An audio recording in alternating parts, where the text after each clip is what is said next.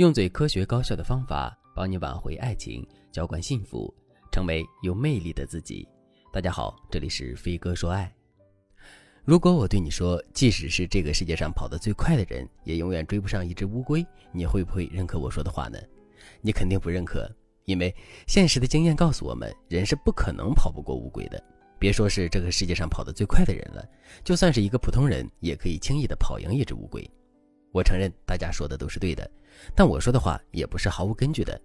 这只乌龟其实叫做芝诺的乌龟。古希腊数学家芝诺说：“就算我们最善跑的英雄阿基里斯，也无法跑赢一只乌龟。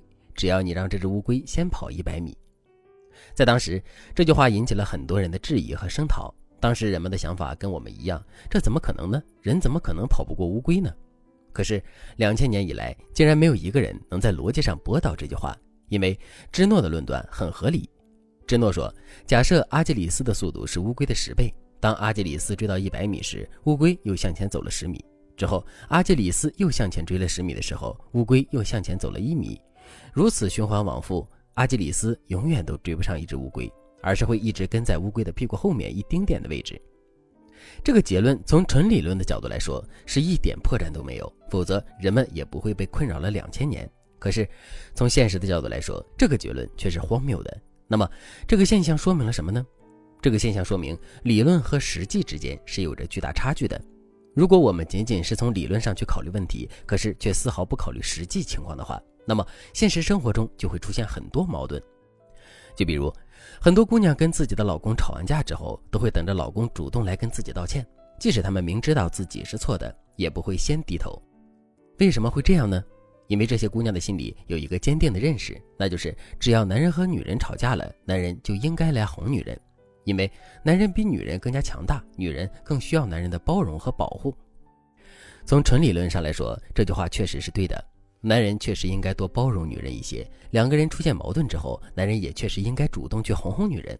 可问题在于，在现实生活中，男人难道就没有脆弱的时候吗？男人就没有需要女人安慰保护的时候吗？肯定是有的。在这些特殊的时刻，在这些特殊的情况下，女人其实是应该主动一些的。只有这样，两个人的关系才能得到很好的修复。可是呢，很多女人都不懂得这个道理，她们只会坚持一些纯理论上的道理，根本就不会根据现实的具体情况选择相对应的应对方式。这导致的结果就是，两个人之间很容易会爆发出巨大的冲突，两个人的感情也很容易会变得越来越差。如果你在现实生活中也遇到了这个问题，可是却不知道该如何解决的话，你可以添加微信文姬零五五，文姬的全拼零五五来获取专业的指导。再比如，很多姑娘在挽回爱情的时候，都会固执的坚持一个方法，那就是以情动人。具体来说，就是只要我表现出对前任深深的爱、深深的依恋和不舍，前任就肯定会回心转意的。